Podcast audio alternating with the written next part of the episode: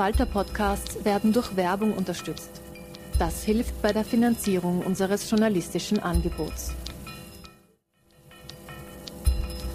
Falter Radio, der Podcast mit Raimund Löw. Sehr herzlich willkommen, meine Damen und Herren, im Falter Radio. Am 1. Mai, dem traditionellen Festtag der arbeitenden Klassen, entfallen dieses Jahr pandemiebedingt von neuem Aufmärsche und Kundgebungen unter roten Fahnen. Aus dem Bruno Kreisky Forum in Wien hören wir zum 1. Mai ein Gespräch von Robert Miesig mit Willi Merni, dem leitenden Sekretär des österreichischen Gewerkschaftsbundes, über die Aktualität der Kampfziele aus der Vergangenheit. Robert Miesig erinnert auch an die historischen Anfänge der Tradition des 1. Mai in Wien.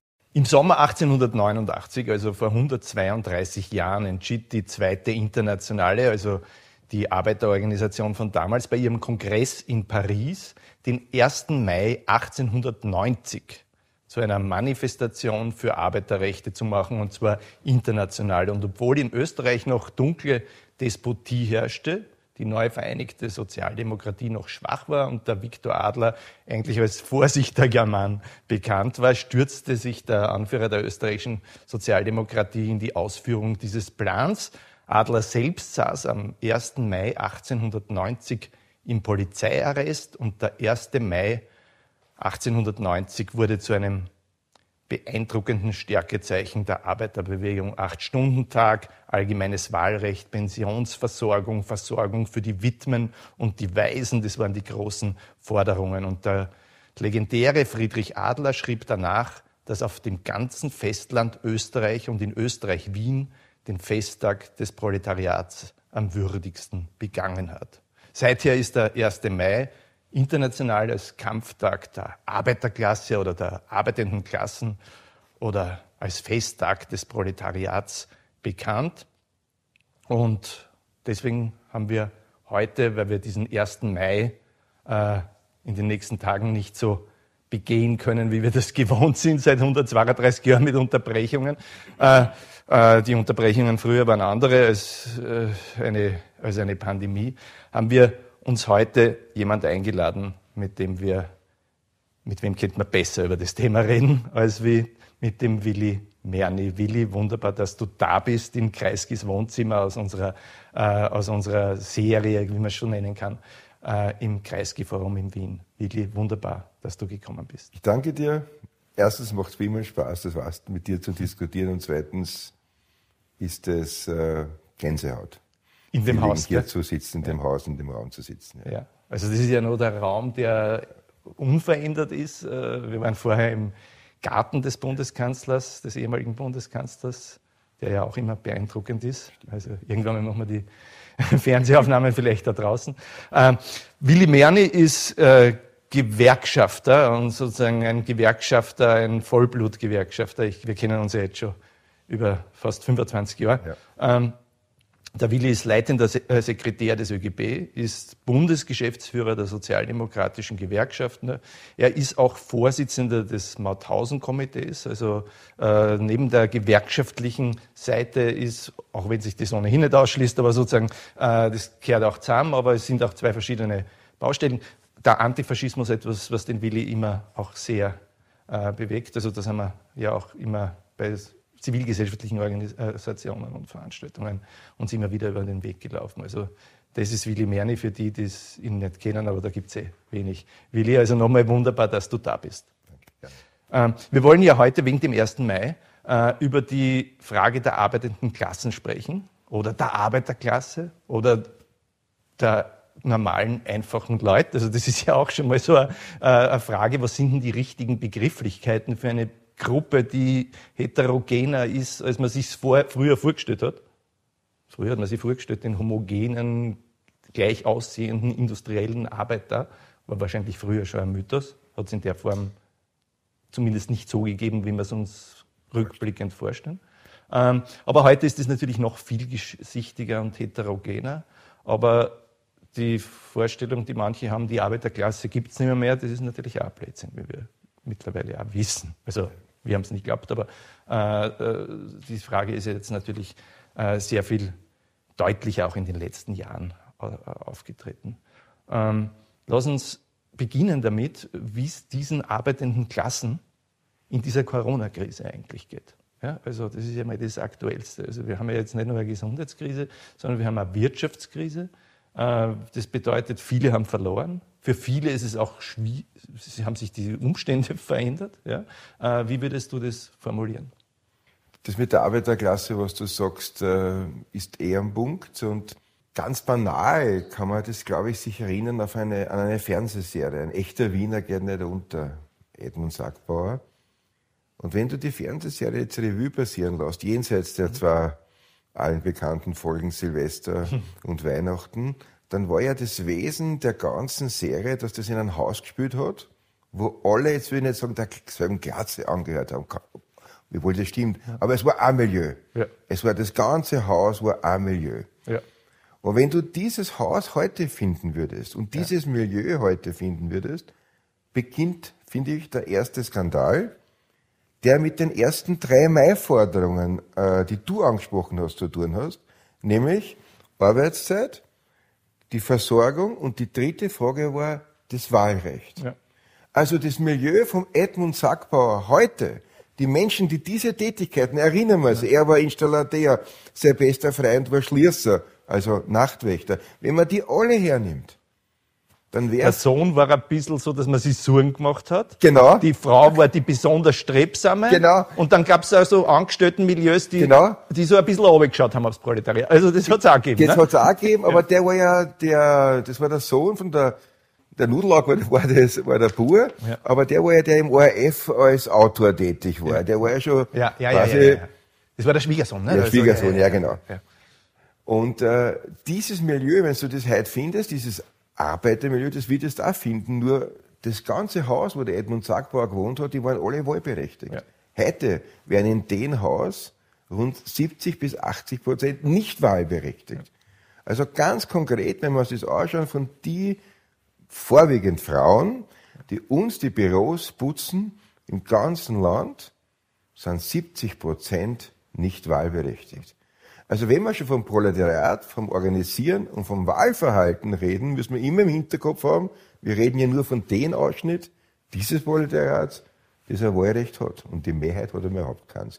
Ich finde, das ist schon mal ein wesentlicher Punkt, dass man nicht sagen, das haben wir abgehagelt. Ja. Wir haben es nicht abgehagelt. Wir haben das allgemeine freie Wahlrecht, aber für einen ganz großen Teil dieses Proletariats haben wir es immer noch nicht. Und äh, zu, deiner, zu deiner eigentlichen Frage, zum Proletariat. Also ich glaube, dass es das natürlich gibt. Und wie geht's dem jetzt in der Corona-Krise? Und ich würde es der Einfachkeit halber auf drei Gruppen beschränken. Auf die erste Gruppe, die die Hocken verloren hat. Ich meine, was, wie, was brauchen wir da jetzt reden? Wie geht's an Menschen, ja. der die Arbeit verloren hat? Die hatten ja vorher schon Arbeitslose, ja. die genauso unschuldig waren an ihrer ja. Arbeitslosigkeit. Jetzt haben wir die, die durch Corona die Arbeit verloren haben. Klammer auf. Und diese nach der Kurzarbeit verlieren werden. Klammer zu, das ist einmal A-Gruppen. Das ist jetzt circa, sagen wir mal, 200.000. Sie sind nicht Richtig. ganz so viel, aber es sind ja auch welche drunter, die sonst einen Arbeitsplatz gefunden hätten und ihn jetzt nicht genau, gefunden haben. Also exakt. Also es sind circa 200.000. Genau. Ne? Dann kommt die Riesengruppe noch dazu, die jetzt auf Kurzarbeit ist. Und ich halte für Kurzarbeit eines der tauglichsten Modelle, damit die Leute nicht arbeitslos werden. Aber Fakt ist, der Vorteil ist, du hast die Hocken nicht verloren. Ja. Der Nachteil ist, du hast einen Einkommensverlust 20 Prozent.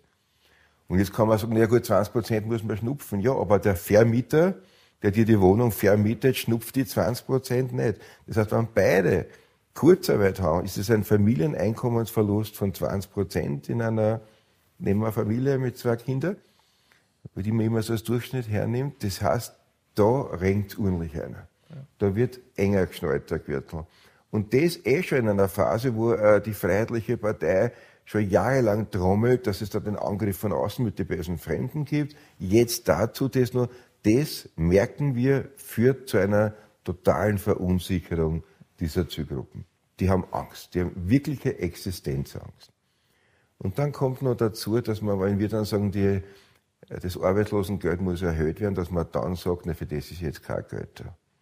Da habe ich logischerweise wenig Verständnis, aber das ist eine ganz große Gruppe in Kurzarbeit.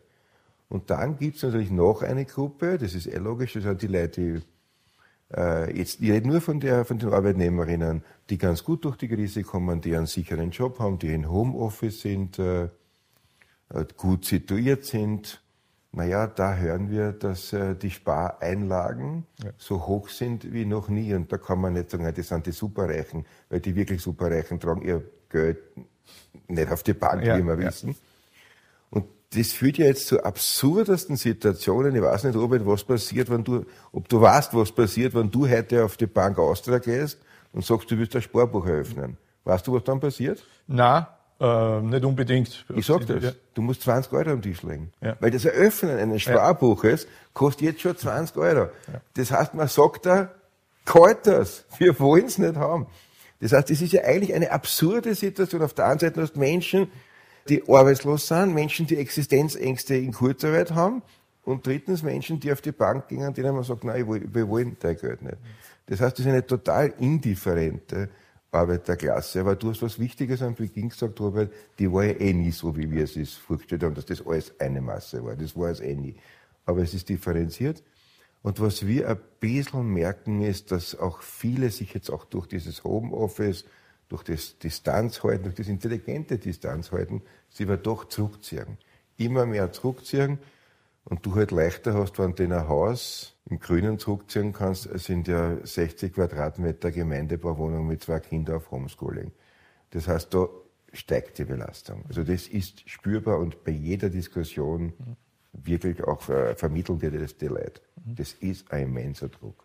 Also bei diesen, zu den Verlusten, ich erwähne es noch hinzu, kommt ja noch die Gruppe der die keine formalen Arbeitnehmer sind, ja, also sozusagen die Ein-Personen-Unternehmen, Scheinselbstständigen, Selbstständigen, das ist natürlich sehr fluide. Ich meine, da gibt es sozusagen die Künstler genauso wie die Paketfahrer, die Scheinselbstständige sind und so weiter und so fort. Aber von denen hat ja auch, und auch der kleine Wirt, ich meine, der ist meistens nicht reich, äh, und die haben massiv verloren. Das heißt, wir können circa davon ausgehen, nur damit wir das abrunden, dass von verletzlichen Bevölkerungsteilen 1,5 Millionen wahrscheinlich irgendwie verloren ja. haben. Es soll es eine Million sein bis 1,5. Das ist viel und wenig, ja, also sozusagen verglichen ja. mit 10 Millionen oder 9, irgendwas Millionen Öster, hier lebenden Menschen, muss man sagen, ja, äh, ist das natürlich ein kleiner Teil. Auf der anderen Seite, da hängen Familien dran, also sind ja Kinder auch und so weiter. Also du kommst auf drei Millionen wahrscheinlich, die irgendwie von Verlust betroffen ja. sind, während 6,5 Millionen nichts verloren haben und oder wenig verloren haben und wie du richtig gesagt hast, vielleicht sogar ökonomisch besser dastehen, weil sie weniger ausgeben haben. Ja? Absolut, ja. Äh, natürlich aus Sicherheitsgefühl, du gibst da wenig aus, wenn du nicht weißt, was die Zukunft bringt, aber auch wenn du nicht auf Urlaub fahren kannst, genau. kannst mit einer vierköpfigen Familie, sind normalerweise gleich 3000 Euro weg, leicht, ja, ja. und die hast du da Spur. Genau. Ne? Also das sind diese, die auch unter den verschiedenen Teilen der arbeitenden Klassen äh, so unterschiedliche Lebenswelten produzieren. Oder, oder nimm das Beispiel als Auto kaufst. Du kaufst ja jetzt kein Auto, wenn du nicht weißt, wie das jetzt weitergeht. Du schiebst das alles nach hinten, ja, du schiebst vieles nach hinten und das spüren wir natürlich in der Produktion total, dass da vieles geschoben wird, ja. während anderes, ich meine, Teiter Gartenmöbel Hersteller bist, bist der Hero, ja, ja. was immer. Also alles, was da ja. einer geht, ja. Und auf der anderen Seite hast du natürlich auch eine, eine Diskrepanz in den Lebenswelten. Also wir haben ja unlängst mal gesprochen von äh, bei anderer Gelegenheit, wo du ja halt erzählt hast, wie das, das ist ja eh logisch, aber du hast das so plastisch dargestellt, sozusagen die, die Leute, die sozusagen in der Produktion arbeiten, die an Fließband arbeiten, die müssen halt in die Hocken, während andere, die sozusagen Angestellte sind, aber auch Teil dieser vielgeschichtigen arbeitenden Klassen, halt jetzt im Homeoffice sitzen und sie vielleicht gar nicht mehr begegnen, ja, oder wenn dann halt vielleicht nur über Videokonferenzen. Also das hat ja vielleicht auch Spaltungen innerhalb der arbeitenden Klassen, die es vorher gegeben hat, verstärkt? Genau, absolut. Und das Beispiel, was du ansprichst, da war eine Diskussion mit äh, Betriebsräten aus dem Produktionsbereich und die sagen, dass bei ihren Leuten diese Spannungen, die es sowieso gibt, jetzt nicht zwischen Arbeitern und Angestellten, sondern die logische Spannung zwischen einem Arbeiter und seinem Vorgesetzten, ja. Und der aber Angestellter ist, und das früher, Sie haben das wirklich plastisch erzählt, ist der Vorgesetzte durchgegangen und hat gesagt, das machen wir vielleicht anders, das vielleicht so, okay, da war der Austausch, diese Kommunikation, es war derselbe Raum, in dem sie sich begegnet sind. Auf einer Ebene sind sie die eh nicht begegnet, Vorsitz, äh, Vorsitzer, äh, Vorgesetzter und äh, Arbeiter, aber es war derselbe Raum. Man hat auch noch gefragt nebenbei, und wie geht's da? So, jetzt da erzählen die, dass sie Fotos kriegen, äh, kleine Filmchen aufs Handy, äh, wo man ihnen Tipps gibt, wie das besser geht, und warum sie auf die selber nicht draufgekommen sind. von beiden Seiten nicht best gemeint. Ja. Aber es ist schon, du merkst, wann da was da ist, so eine Pandemie wirkt da als Verstärker. Ja, ja. Und das, äh, ich habe da unlängst auch Statistiken gelesen, ich habe mir es nicht gemerkt, aber circa kann man es so sagen, wer über 2,2 äh, 2200 Euro netto verdient, äh, ist zu einem erheblichen Teil im Homeoffice ja. und wer unter 2000 netto verdient, ja. ist zu einem erheblichen Teil nicht im Homeoffice. Also die äh, soziale Diskrepanz äh, rein in materieller Hinsicht, nämlich das, was ja. als Kohle haben nimmst, tut sie massiv um übersetzen in die Diskrepanz, wie gefährdet bin ich. Absolut, absolut. Und dann verstehe ich auch das Unverständnis, dass Leute sagen, pass auf, ich steige in Favoriten in die U1 ein, dann fahre ich bis Karlsplatz, dann fahre ich mit einer 71er raus, gehe dann arbeiten in meine Werkstatt, dann arbeiten wir dort alle in der Halle mit Abstand, eh klar, und dann fahre ich wieder heim am Abend, da fragt mich keiner nach einem Test, da fragt mich keiner nach irgendwas, aber wenn ich dann zum Friseur gehen muss, dann brauche ich einen Test. Du, das ist eh alles zu erklären. Das wissen wir eh. Nur ich verstehe, dass es eine Grundhaltung ist, also wenn wir hackeln gehen, ist alles wurscht.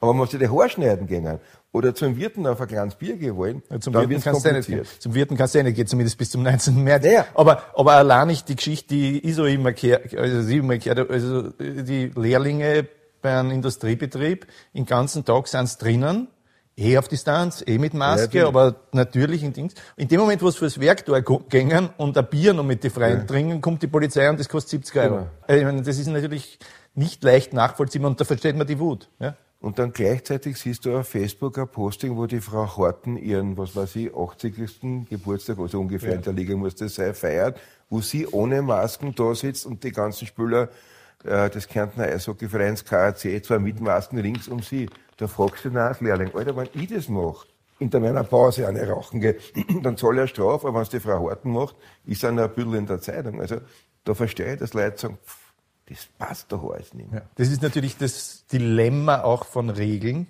also von Hygieneregeln. Genau. Und man kann sich ja auch niemand vorwerfen. Du beschließt ja. Hygieneregeln, dann beschließt die eine, dann beschließt die andere, du nimmst immer Sachzwänge im Kauf und der Sachzwang ist, es muss halt produziert werden, weil sonst hätten wir wirklich das Klopapier ja. nicht mehr, mehr oder ja. auch die smarteren Produkte. Und auf der anderen Seite, nachdem du 100 oder 200 Regeln verabschiedet hast, kommt halt mal drauf, das sind alle in sich nicht mehr, mehr logisch und widersprechen sich und du findest genug Beispiele, dass du sagst, ja, das darf doch wohl so nicht wahr sein. Ne? Und äh, wie würdest du das einschätzen? Produziert das eine Wut und auch, äh, dass man diese Regeln gar nicht mehr, mehr für richtig hält? Öffnet das, das sozusagen quasi die Emotion in Richtung, lass mich in Ruhe mit Corona, ich will das alles nicht mehr, mehr hören? Oder wie ist das? Naja, es gibt sicher Gruppen, die das so sehen und mit denen diskutiere ich auch. Aber die Mehrheit der Leute sagen, also wenn ich es jetzt wörtlich sage, warten wir, jetzt ist der Chance eh bald vorbei. Ja. Also jetzt haben wir es ja dann wirklich bald einmal. Und ich glaube das auch, dass die Leute jetzt da schon sehr sagen, jetzt haben wir es bald einmal. Und das führt uns natürlich schon jetzt zur Frage, weil jetzt beurteilen wir ja im Detail jede behördliche Maßnahme, wie hat das mit dem Testen funktioniert, wie hat das mit dem Impfen, jetzt sind wir ganz mit der Frage beschäftigt. Wir müssen aufpassen, dass wir den Punkt nicht versammeln, dass wir uns intensiv mit der Frage beschäftigen, jetzt haben wir es geschafft, dass das nie wieder so wird wie vorher, das ist mir vollkommen klar, auch vom Feeling. Aber was machen wir jetzt für die Zeit nach Corona? Wie lösen wir hier soziale Spannungen und soziale Ungerechtigkeiten? Also das gibt uns schon eine Chance. Ich kann nicht, ich bin schon ein Träumer, aber kein Fantast die ganzen Liber Liber Neoliberalen, die uns erklärt haben, dass wir jetzt viel Spitalsbetten brauchen, äh, haben und dass das eh alles privat, die halten ja nur jetzt die Goschen. Ich schwöre, in zwei Monaten fahren die genauso wieder aus. Also wir dürfen nur nicht glauben, das Thema und haben zwar mit dem Argument, jetzt haben wir so viel Schulden, die müssen wir jetzt abbauen. Genau. Und es ist ja vorher auch gegangen. Also wir dürfen nur nicht glauben, dass wir da eine Minute äh, uns zurücknehmen müssen, sondern ich glaube, wir müssen jetzt überlegen, wie wir den Prozess gestalten, um die Krise zu meistern und gerecht zu finanzieren. Und das, denke ich mal, ist keine Aufgabe der Parteien, des ÖGB. Da würde ich mir wünschen, dass wir uns hier zusammenfinden, die all die, die sagen, wir wollen ein soziales, ein gerechtes, ein faires Österreich in einer Allianz. Ich denke mal, es ist jetzt der richtige Zeitpunkt, dass von Attac über die Gewerkschaften, über alle fortschrittlichen, auch Einzelpersonen, Robert, äh, sich zusammenfinden und sagen, jetzt ist es die Zeit, um nachzudenken, wie es nach der Krise ausschaut. Wenn wir das jetzt versammeln, dann machen wir denselben, denselben Fehler wie die Bundesregierung, die den letzten Sommer äh, verschlafen. Ich bin jetzt da kein großer Kritiker der Bundesregierung, weil ich mir immer ehrlich die Frage stelle, was ich gemacht? Ja. Nein, das Na müsste ja, ja. Weil, und die Geschichte im Nachhinein zu erzählen, ist eh ja, Aber so in die zweite Welle, Welle war man nicht reingekommen wie die. Nein, und, aber ich will jetzt auch nicht in die Welle einreden, dass ja. die dann sagen, so, das haben wir für die Unternehmer, oh, für euch ist kein Geld mehr da. Also ich glaube, das ist unsere Aufgabe, so breit wie möglich, auch wenn das kompliziert ist, so breit wie möglich sagen, das ist es. Und wir haben ja jetzt keine FPÖ mehr in der Regierung. Also wir haben ja mit den Grünen schon einen Partner, dem soziale Gerechtigkeit mehr wert ist als dem anderen Partner nur fürs Parteiprogramm.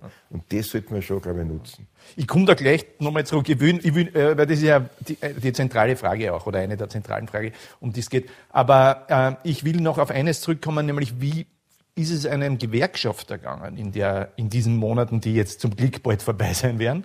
Weil äh, Gewerkschafter müssen ja außer zu die Leute. Ja? Und du musst ja gerade jetzt, also gerade was wir ja geschildert haben, du hast nicht mehr diese großen industriellen Tanker, wo du gleich 10.000 Leute als Mitglieder hast, ja, sondern du hast ja vielleicht kleinere Gruppen, also kleinere Gruppen, kleinere Firmen. Äh, es ist ja eine permanente Hocken quasi an Organisationsgrad wiederherzustellen, Betriebsräte in kleinen Unternehmen zu etablieren.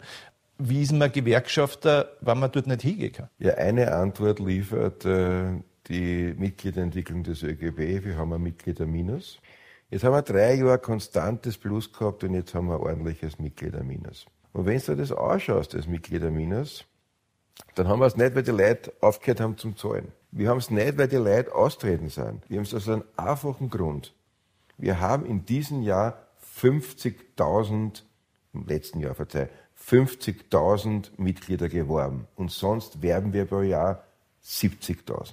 Und dieses Minus ist auch unser Mitgliederminus. Das heißt, es ist uns nicht gelungen, auf die Frage, wie geht es an Gewerkschaft, es gelingt uns nicht, mit den Menschen dort ins Gespräch zu kommen, wo wir stark sind. Vor den Betrieben, in den Betrieben und nach der Schicht. Weil du kommst nicht einer und du kannst ja nichts sagen, wenn, irgendwer sagt, sorry, sie sind nicht Teil der Belegschaft, sie sind nicht Teil unseres Testprogramms, sorry. Und auch die Leute sind nicht so happy, wenn du auf der Straße auf fünf Mann, das widerspricht ja all dem, ja. ja. Das heißt, es ist wahnsinnig schwer für uns. Ja. Äh, und auch für die Kolleginnen und Kollegen, die vor Ort die Arbeit machen, für Betriebsräte.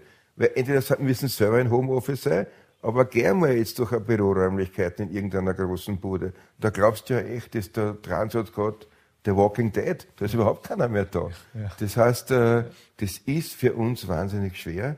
Und diese Distanz merken wir natürlich auch im erhöhten Aufkommen per E-Mail und Telefon, aber das kann dieses Gespräch, dieses Face-to-Face -face nicht ersetzen.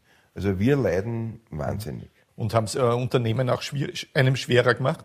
Ja, sicher, weil du schaust die Sicht ja bei der MAN-Geschichte, was da alles, jetzt wird, geht der Betriebsrat in Pension und sie sagen, er darf das Werksgelände nicht mehr betreten wegen Corona-Regeln. Also ja. das ist ja alles ein Schmäh. Das haben wir vielfach. Achtung, wir haben aber was anderes auch, was man, muss ich ehrlich sagen, gebe ich selbstkritisch zu, mir als Klassenkämpfer äh, habe ich erst überzeugt werden müssen von dieser Realität, dass sich Betriebe bei uns rühren und sagen, wir haben da jetzt mit Ansprecher all diese Sachen ausgemacht, wir würden da gerne einen Betriebsrat machen. Mhm. Wir wollen das auch in Zukunft machen. Das heißt, es gibt auch Buden, die im Zuge der Pandemie gemerkt haben, das kann man nicht alles verordnen, aber ich kann ja nicht mit 50, 60, 70 Leuten das ausdiskutieren.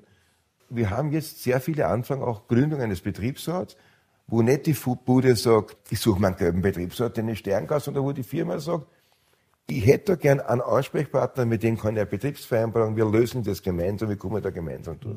Also das hast du auch in der mhm. Pandemie. Würdest du sagen, der Geist der Sozialpartnerschaft, der ja so gemacht worden ist, sowohl politisch als aber auch in diesem wirtschaftlichen System, Unternehmen müssen flexibel sein und was braucht ja. man da so, dass dieser Geist der Sozialpartnerschaft wieder äh, zum, an Respekt gewonnen hat? Persönlich unterscheide bei der Sozialpartnerschaft in drei Punkte. Das, äh, die ganz große Sozialpartnerschaft gemeinsam mit der Regierung, mhm. dann die Sozialpartnerschaft auf der KV-Ebene und dann die im Betrieb. Und wenn ihr auf der ganz großen Ebene sitzen wir jetzt wieder am Tisch, warum sitzen wir am Tisch? Weil sie uns brauchen. Also wenn die nicht mehr brauchen, sitzen wir wieder nicht mehr am Tisch. Also da keine Illusion. Die auf der KV-Ebene hat immer funktioniert, auch bei, da ist es auch nicht, nicht so wichtig, ob jetzt gerade wer da jetzt in der Regierung ist. Da streiten wir sich einfach um Löhne zusammen. Und die im Betrieb ist am weitesten weg, wer in der Regierung sitzt. Da kommt es einfach auf die Akteure vor Ort da. Und äh, diese Sozialpartnerschaft, die ist sicher in der, durch Pandemie gestärkt. Und die paar Puden, die unseren Betriebsrat verhindern, die werden wir, wenn die Krise vorbei ist, auch öffentlich anprangern, auch Aktionen vor derjenigen Betrieben machen. Das kann nicht sein, dass einer sagt, im Gesetz steht, dass er einen Betriebsrat haben wollen, aber ich will nicht. Na hallo? Ich meine, was ist denn das für Haltung? Ich will nicht. Weil wenn ich dann ein Produkt bei dem kaufe, nehmen wir es mit und sage, ich will nicht zahlen, weil warum sollte ich? Ich will auch nicht. Also das geht nicht. Dort, äh, dort glaube ich, passiert's. Auf der ganz großen Ebene sitzen wir am Tisch, weil es für die Herrschenden gut ist, dass wir am Tisch sitzen. Es wird sich dann bei der zweiten Frage, die wir diskutieren, wie geht's weiter, da wird es entscheiden, ob wir dann am Tisch sitzen. Bleiben wir gleich bei der Frage jetzt. Also wie geht's weiter? Also ich meine, wenn wir da rauskommen aus, aus der Gesundheitskrise, braucht man mal ganz groß gesprochen ein riesengroßes Konjunkturprogramm, ja. das aber äh, sowohl Investitionen in Jobs, aber äh, in, in, in, neue Technologien, in die Zukunftsindustrien und in Zukunftsjobs braucht, aber genauso vielleicht öffentliche Arbeit von der, im Sinne einer Aktion 20.000 oder 40.000, wie, wie es gefordert wird, bis hin zu einer Absicherung der Kaufkraft bei den denen es am meisten getroffen hat, also bei diesen 1,5 Millionen, über die wir vorher geredet haben. Man sieht ja ein bisschen, wie das gehen kann, an diesem Riesending, das Biden in den USA verabschiedet hat. Das ist ja einfach, ich meine. Sleep, Sleepy Joe ja. hat man gesagt. Ja, hat sich von dem nichts ja. erwartet und dann ist er der revolutionärste Präsident ja. seit Roosevelt oder zumindest Johnson. Also das, das sieht man ja, wie es ginge. Und bei uns wird man sich eher nicht darauf verlassen können, dass das so passiert. Aber ich glaube, genau das, was du sagst, Robert, ist der Ansatz. Wir brauchen so ein riesiges Konjunkturpaket und wir brauchen auch, im Zuge dessen würde ich auch gern viele Fragen klären. Da werden auch wir bei uns in Schatten springen müssen. Aber diese ganzen Einpersonenunternehmen, diese Scheinselbstständigen, das kennt man im Zuge dessen, ist es wirklich notwendig? Hat es Amazon wirklich Not, so zu arbeiten? Oder wenn die das auf seriöse, vernünftige Beine stellen, glaube ich, dass der Weltkonzern nicht krochen geht.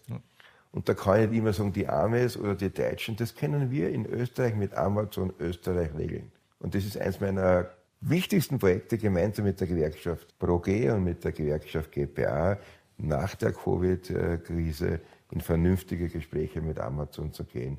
Es tut nicht weh, so ein Betriebsrat, auch nicht bei Amazon. Und das wäre zum Beispiel ein ganz wichtiges Signal in eine Gruppe von Menschen. Robert, du hast das angesprochen, die nicht weiße, männliche, über 50-jährige oberösterreichische Industriearbeiter sind. Ja. So das klassische äh, Klientel, wo man sagt, oh, das sind stark, Klammer auf, MAN, wirklich stark, Klammer zu. Sondern in äh, Gruppen, die eher jünger, auf jeden Fall migrantischer ist und die wirklich ausgebeutet werden. Also ich glaube, das kennt man. Welche Arbeitsverträge haben die im Moment, also die Leute? Naja, es ist äh, bei Amazon Österreich, meinst du jetzt? Ja, also generell in dieser Branche. Also ich meine, wir haben ja da Beispiele gehört aus den Postlogistikzentren, wo es auch nicht sehr viel besser ausschaut, offensichtlich. Also vielleicht das gesamte, die gesamte, das gesamte Bild. Ich bin sehr differenziert, weil ja. das, mir das Amazon wirklich wichtig ja. ist. Weil ich glaube, da könnte man wirklich was zusammenbringen. Amazon zahlt korrekte Löhne, mhm. Amazon Österreich. Amazon hat äh, den richtigen KV, den sie anwenden und sie arbeiten mit seriösen Leiharbeiterbuden. Also das passt. Die einzige Geschichte ist die Auslieferung. Also nicht die mhm. Lagerarbeiter, nicht die Lagerlogistik, gar nicht die Angestellten, das passt nicht. Äh, aber die Auslieferung ist mit 100.000 Subbuden, die nach migrantischen Zugehörigkeiten organisiert werden. Und da wollen wir einfach rein und sagen, okay, das kann man doch vernünftig auch regeln. Es geht wirklich um die Zustellerinnen und Zusteller, dass man da Basis schafft, dass die mhm. vernünftig bezahlt werden. Und Mindestlöhne sind natürlich auch dabei, um sozusagen diese äh, niedrigsten aller genau. Lohn, äh, der niedrigste Beginn der Lohnhierarchie ist ja jetzt nicht nur für die schlecht, die es trifft, sondern überhaupt für alle Treiber auch noch. Ne? Absolut, absolut. Und äh, das haben wir in den Gehaltsverhandlungen, äh, diese sogenannten, die hat es früher gegeben, Frauenlohngruppen hat das geheißen. oh ja, ja, Das waren nur, Lohn, nur Lohngruppen, die man gemacht hat für, für Frauen, damit man die, aber die ersten Betriebsräte, die das checkt haben, das waren äh, vorwiegend weibliche Betriebsräte im Textilbereich, die haben immer den Männern erklärt, wenn wir die Lohngruppen wegkriegen, dann hat das eine Auswirkung auf euch. Und so haben wir die weggebracht. Und das kann nicht sein. Ich würde es nicht akzeptieren und ich werde es nicht akzeptieren, dass ein Mensch Vollzeit, volljährig hackelt und nicht davon leben kann. Ja. Ich meine, das Schau dich um in dem Land, das kann doch nicht wahr sein. Wie es aber immer mehr war, ja. weil sozusagen, ob man davon leben kann, ja natürlich auch die Ausgabenstruktur betrifft Exakt. und nicht nur die Einnahmenstruktur. Genau. Und in einer Situation, wo es eigentlich unmöglich ist, in einer Stadt wie Wien langsam unter 800, 900 Euro zu wohnen, wenn du da zweiköpfige Familie äh, mit ja. zwei Kindern hast, ja, naja, dann schaut die Ausgabenstruktur halt anders aus als vor zehn Jahren, wo das halt 600 kostet. Wir haben jetzt über Scheinselbstständige geredet, wir haben über, über die Vorder geredet. Aber selbst im klassischen Klientel, von dem du vorher, der Industriearbeiter, ich meine, schau dir die MAN-Geschichte an. Die ist für mich schon ein, ein, Symbol auch. Weil die, was war? Die, hat, der, hat der deutsche Mutterkonzern gesagt, wir brauchen da mehr, wir wollen mehr haben.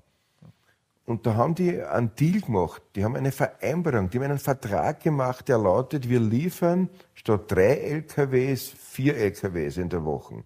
Das heißt mehr Arbeit, mehr Leistung, schneller, härter. Und wir wollen das nicht monetär abgegolten haben, sondern wir wollen eine Standortgarantie haben. Und dann hat man den Vertrag unterschrieben. Und die liefern seit dem Moment, 2007, 2020 erneuert, Standortgarantie immer um zehn Jahre verlängert. Seit dem Moment liefern die die versprochenen LKWs. Und jetzt geht der deutsche Konzern her und sagt, das ist uns wurscht. Und wenn das alles ist, was ich von der Regierung her, wir helfen euch bei der Prüfung des Vertrags, ist das verdammt wenig. Das ist echt verdammt wenig. Das heißt, das ist für mich so ein Beispiel, wo ein Konzern in Deutschland sagt, es interessiert mich euer Vertrag nicht mehr. Jetzt, wenn ich immer einen VW kaufe, kann ich auch nicht sagen, ich habe es zwar unterschrieben, aber ich will einen Zehner weniger zahlen. Also das geht ja nicht. Und das ist für mich ein Beispiel, dass das nicht nur bei prekären äh, der Urlich einer regnen kann, sondern auch bei den oberösterreichischen gut organisierten Industriebuden. Und dann wehren sie die Arbeiter dagegen und sagen, na, wir haben unsere Leistung, seit Jahren erfüllen wir das. Dann sagt dann der Herr Unterberger, der, ich glaube Pressechefredakteur war, der war aber nicht alles täuscht, sagt dann, wenn die jetzt arbeitslos wären, sollten wir das Arbeitslosengeld streichen. Also ich meine, das muss man sich das wird, der Typ ist ja ordentlich antriftet schon seit Jahren, aber, naja, aber, aber, es aber ist ja grundsätzlich. Überlegung ja, soll man sich ja. vorstellen, dass Menschen für ihr Recht einstehen, für ihr Vertrag äh, einstehen, den sie ihre Leistung gemacht haben, und dann sagt man, dafür streichen wir das Arbeitslosengeld. Also das sind alles Sachen, die müssen wir sich merken für danach, weil da müssen wir Politik fahren, die das nicht zulässt. Jetzt ist natürlich MAN sowieso ein gutes Beispiel, äh, weil dem Konzern geht's ja nicht schlecht. Ich meine, oft wird gesagt, hat negative Betriebsergebnisse und man muss sparen und so weiter und so fort, aber das ist in dem Fall nicht der Fall, sondern es ist einfach so, und es ist auch nicht so, dass der negative Gewinnaussichten in das, oder Lieferaussichten, Geschäftsaussichten generell hat, sondern die Produktivität steigt. Ja. Du kannst das gleiche Ergebnis an LKW mit weniger Leid jedes Jahr ja. oder alle fünf Jahre machen. Noch dazu, und du kannst das billiger machen und das gleiche Ergebnis erzielen, wenn du das äh, in Polen produzierst. So ja? ist das ist die Erfahrung, die genau. die Leute dort jetzt machen. Aber in Wirklichkeit machen sie die Erfahrung seit 25 oder 30 Jahre, weil vorher wissen wir, war das Steyr-Daimler Buch und dann wurde es aufgeteilt, also BMW produziert da ja. Motoren und MAN produziert LKWs und früher waren da klassische Steyr-Daimler Buch Traktor noch dabei, den genau. manche, also es ist ja also als Marke und als ja. sozusagen fast Industriedesign bedeutend. Brecht hat mal das Steyr-Auto gefahren. Kennst du die Geschichte? Nein. Erzähl die äh, Geschichte. In den 20er Jahren also sozusagen äh, MAN, MAN, vorher war ja das die Waffenfabrik ja. in Steyr und äh, äh, die haben vor allem Waffen produziert, aber alle möglichen. Äh, und dann war der Erste Weltkrieg vorbei und dann mussten sie erstens mal wegen dem gesellschaftlichen, also ökonomischen Fortschritt oder industriellen Fortschritt ein bisschen was anderes produzieren, aber auch wegen Versailles, weil Österreich nicht mehr so viel Waffen produzieren durfte. Und dann haben die begonnen mit der Lkw-Produktion, das ist jetzt MAN, und Autoproduktion. Und das war ein, ein berühmtes Auto, also der Steyr Cabrio, das war ein Luxusauto. Ja. Und äh, die haben dann ausgeschrieben, wer ein Gedicht schreibt, das wir als Werbung benutzen können, äh, kriegt das Auto geschenkt. Brecht hat ein Gedicht geschrieben, es war nicht wahnsinnig gut, aber es war besser als alle anderen und hat das Auto geschenkt gekriegt und ist dann in Brandenburg damit gefahren und hat nach zwei Wochen oder so einen Unfall gebaut und das Ding war hin. Und das ist ein bisschen so die Legende, Brecht ist gefahren wie der Berserker und das wäre also ein wilder Hund, ist, hat er das Auto gleich hingemacht. Das war nicht so sozusagen. Es hat ihm einer, er ist 40 kmh gefahren und dann hat ihn den Vorrang weggenommen und damit er nicht in den einen crasht, ist er in, aus der Straße aus und hat das Ding gegen einen Baum gelenkt. Dann hat äh, Steyr das die, die, die, die PR äh, verändert und hat gesagt, das Auto, mit dem sie überleben können, also, weil der Brecht es gut gemacht hat. Und er hat ein zweites gekriegt. Und das Beste an der Geschichte ist, dann ist, wie er dann von den Nazis vertrieben ja. und in Amerika und dann ist er zurückgekommen, wie er in Europa wieder war, was hat er als erstes gemacht? Sie hat ein Steuerauto gekauft. Also gut. Ja. Äh, also das ist ja sozusagen dieser ganze, der Hintergrund dieser Geschichte. Und seit 30 Jahren haben diese Arbeiter und Arbeiterinnen dort die Erfahrung, dass jedes Jahr weniger sind. Ja? Dass sozusagen der Strukturwandel, die Produktivitätszuwächse, der Weltmarkt danach verlangen, dass in jeder Abteilung, wo vorher 20 waren, nächstes Jahr nur mehr 18 sind. Und dieses Gefühl der Austauschbarkeit, ja, und das, das, du bist zwar stolz auf das, was du kannst, ja, weil die ist große industrielle Arbeit, mit hohen Fertigkeiten und auch industrieller und logistischer ja, fast Genie. Ja? Und auf der anderen Seite sagt man, das können die jederzeit ersetzen. Ja? ja.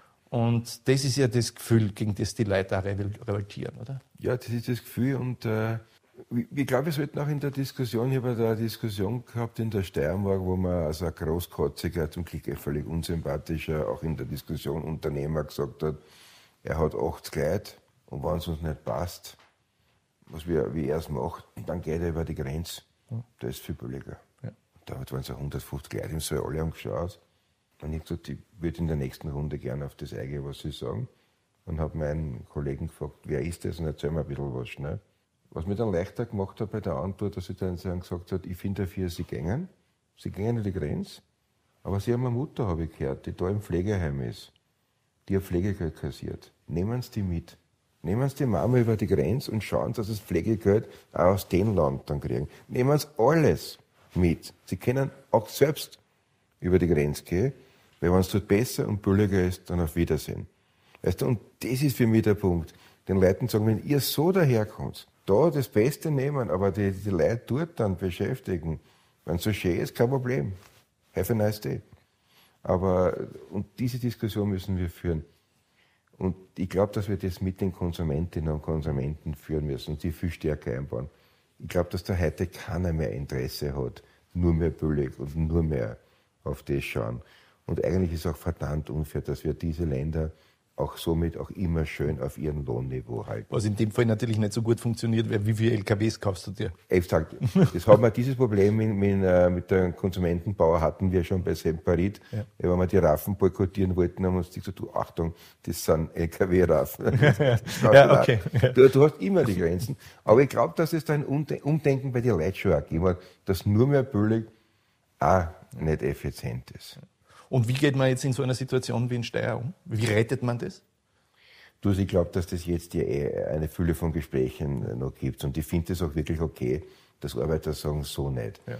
Und ich denke, wenn der Herr Wolf wirkliches Interesse hat, dann ist es jetzt der Zeitpunkt, äh, nochmal in sich zu gehen, ein bisschen von der Eitelkeit zurückzuschauen und sagen, das ist jetzt eine persönliche Beleidigung, sondern einfach herzugehen und zu sagen, wie wäre es bei Ihnen, Herr Wolf, gewesen, wenn man Ihnen sagt, Einkommensverlust oder gar nicht? Mhm. Und das ist ja dort eine Existenzfrage für die Leute. Also ich glaube, dass es schon noch mal möglich ist, dass der Herr Wolf mal drüber nachdenkt um ein vernünftiges Angebot. Ich glaube, das ist auch die Stärke, die du vorher angesprochen hast. Man setzt sich auf den Tisch ja. und versucht, beide Seiten leben zu lassen, sie nicht so verletzen, dass man nachher nicht mehr miteinander reden kann und versucht eine Lösung. Und ich glaube auch, dass es äh, ich glaube nicht, dass es eine Aufgabe des Staates ist, jetzt die Bude zu übernehmen. Aber ich glaube, dass es eine Aufgabe ist des Staates, sich zu überlegen, was passiert denn da ringsherum in Steyr, wenn die Bude gerochen geht. Und ob man da nicht dieses Potenzial an gut ausgebildeten Facharbeitern nimmt für eine riesige Offensive von Green Jobs angefangen. Das sind ja alles qualifizierte Mitarbeiterinnen und Mitarbeiter. Also ich glaube, da ist einiges möglich. Habe aber ein bisschen das Gefühl, dass die Regierung beim Thema MAN die Politik fort nur nicht ausstrafen, nur nicht einerziehen lassen. Aber das geht nicht. Man kann nicht sagen, das ist jetzt ein Thema, wir haben eh schon so viele Probleme. Da muss man hier, da muss man eingreifen. Und ich würde mir schon sowas wünschen wie einen Sonderbeauftragten der Regierung für MAN. Weil das sind ja viele Jobs, das ist ja nicht nichts. Das ist ja nicht so, dass sagt, okay, da verlieren wir jetzt drei Jobs. Also da würde ich mir schon ein bisschen Engagement wünschen. Also ich meine, ich meine man würde sich ja über einen Sonderbeauftragten der Regierung überhaupt für den wirtschaftlichen äh, Zukunft wünschen, weil wir haben einen Finanzminister, von dem man nicht weiß, was er tut, außer dass er sich vor allem verteidigt, äh, sozusagen gegen die äh, Ermittlungen, äh, die ihn betreffen. Aber ich meine, ich meine, ich glaube, die Feuerwehr Wolken, ja, dann macht die Regierung eine Pressekonferenz im Palais Schönburg, ja, ja. was ja sozusagen am Samstag, das musst du erst mal anmieten, das kostet ja Geld, um ja. dort zu sagen, wir werden beginnen nachzudenken ja. an einem Plan, wie es weitergeht. Ja, dafür macht es eine Pressekonferenz ja. und vor allem im, was war das, März oder April vielleicht sogar schon. Ja, das ist das Erste. Und dann haben sie begonnen nachzudenken und dann machen sie eine Regierungsklausur und dann machen sie einen Comeback-Plan und machen wieder eine Pressekonferenz und da kommt, was hat, wird uns gesagt, sozusagen äh, äh, zwei Maßnahmen, die neu sind, unter Anführungszeichen, nämlich sozusagen Investitionsprämie 5 Milliarden statt 3 Milliarden dotiert im Budget und Programme für die Langzeitarbeitslosen, also die, die länger als ein Jahr in Arbeitslosigkeit sind, schon richtig, ja, Lohnsubvention zum Teil für die Unternehmen es könnte da sozusagen gewissermaßen von staatlich, Staaten selbst geschaffene Jobs sein. Die wunderbaren Pläne von der Leonore Gewessler, stimmt schon, Infrastrukturministerin, aber ich meine, das steht ja schon im Regierungsprogramm. Ja, das ist ja nicht neu, ja, das ja. hätten sie ja sowieso gemacht. Ja. Also da stellt sich schon die Frage, was tun die eigentlich? Das stimmt so, wenn dann der, der Herr Kocher hergeht und sagt, äh, wenn das alles vorbei ist, äh, schaffen wir 200.000 äh, Jobs. Das sind die 200.000 Leute, die wir vorher geredet haben. Also die schaffen wir nicht sondern die sind dann wieder Vollzeitjobs, weil die waren vorher auf Kurzzeit. Ja. Die Leute wollen ja was tun. Ja. Die Leute wollen ja auch sozusagen die Anerkennung, die verbunden ist mit dem Status, den man hat. Und das ist halt nun mal in einer Gesellschaft, in der wir sind, die Stelle oder was auch immer. Ja. Aber auch die Fertigkeit. Ja. Die Leute sind ja auch stolz, die Menschen sind ja stolz darauf, dass wir es kennen. Und das gehört alles zur Identität dazu. Ne? Wobei wir ja fast wieder beim 1. Mai waren, weil das ja dann alles wieder mit dem mit acht Stunden Arbeit, acht Stunden Schlaf, acht Stunden Muße, wie das ja damals so schön geheißen hat, wo sich das ja alles wieder dreht, nämlich nicht nur in der Arbeit zu sein, sondern auch zu leben, aber auch Arbeit zu haben, wo man mehr ist als ein Kostenfaktor, der ja nicht höher sei der, als der in Tschechien oder wo immer. Und ich glaube, da spielt das jetzt auch wahnsinnig viel mit und das ist auch der Stolz des 1. Mai. Stolz Teil dieser Bewegung, aber auch Stolz Teil dieser Klasse zu sein. Geht um Würde. Ne? Ich ärgere mich ja immer, wenn ich immer höre, es gibt eine Diskrepanz zwischen Sozialpolitik, das war, was sozusagen früher die Sozialdemokratie gemacht hat, und Identitätspolitik, wo es um den Kampf um Respekt und Status von bisher ja. nicht so respektierten Gruppen geht die Sozialdemokratie oder die Gewerkschaften oder die Arbeiterbewegung war immer Identitätspolitik, ja. nämlich es geht ja. nicht nur um die Kohle und nicht nur um den Arbeitstag, ja. sondern auch um den Respekt und um die Würde genau. und zwar für alle. Und genau. insofern äh, soll es natürlich nicht nur um die Würde des weißen männlichen Arbeiters gehen, genau. das war natürlich eine Zeit lang an erster Stelle, sondern auch um die Frauen und um die, die sozusagen sich als sexuelle Minderheiten oder auch als ethnische Minderheiten oder sonst irgendwie äh, äh, und das ist ja real, ja, sozusagen, bist, da, bist äh, eine türkischstämmige Verkäuferin, hast das noch ein Stückchen schwerer, äh, quasi den Selbstrespekt oder den Respekt durchzusetzen, der der gebührt in deiner Hocken, äh, als man es eine nicht türkischstämmige Verkäuferin ist.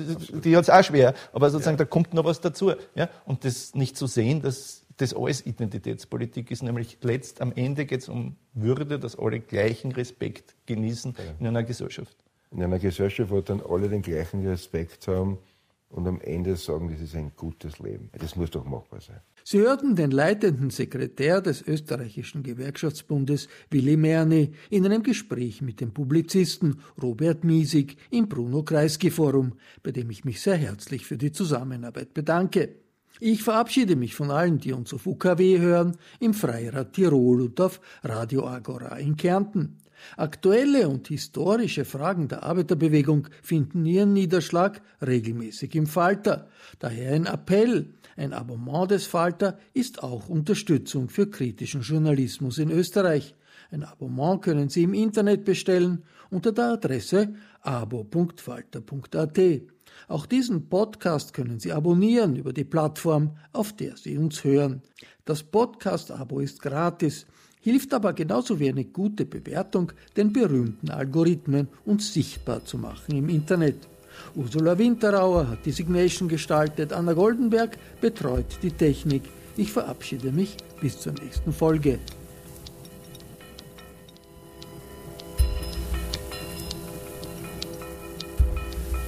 Sie hörten das Falterradio, den Podcast mit Raimund Löw.